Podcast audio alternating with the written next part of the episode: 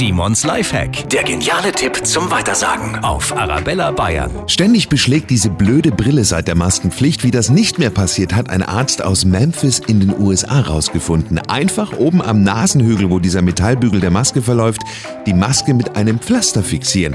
Dann entweicht kein Atem mehr nach oben unter die Brille, heißt klare Sicht und die Maske rutscht auch nicht mehr unter die Nase. Simons Lifehack, jede Woche gibt's einen neuen und natürlich immer noch mal zum Nachhören auf arabella-bayern.de.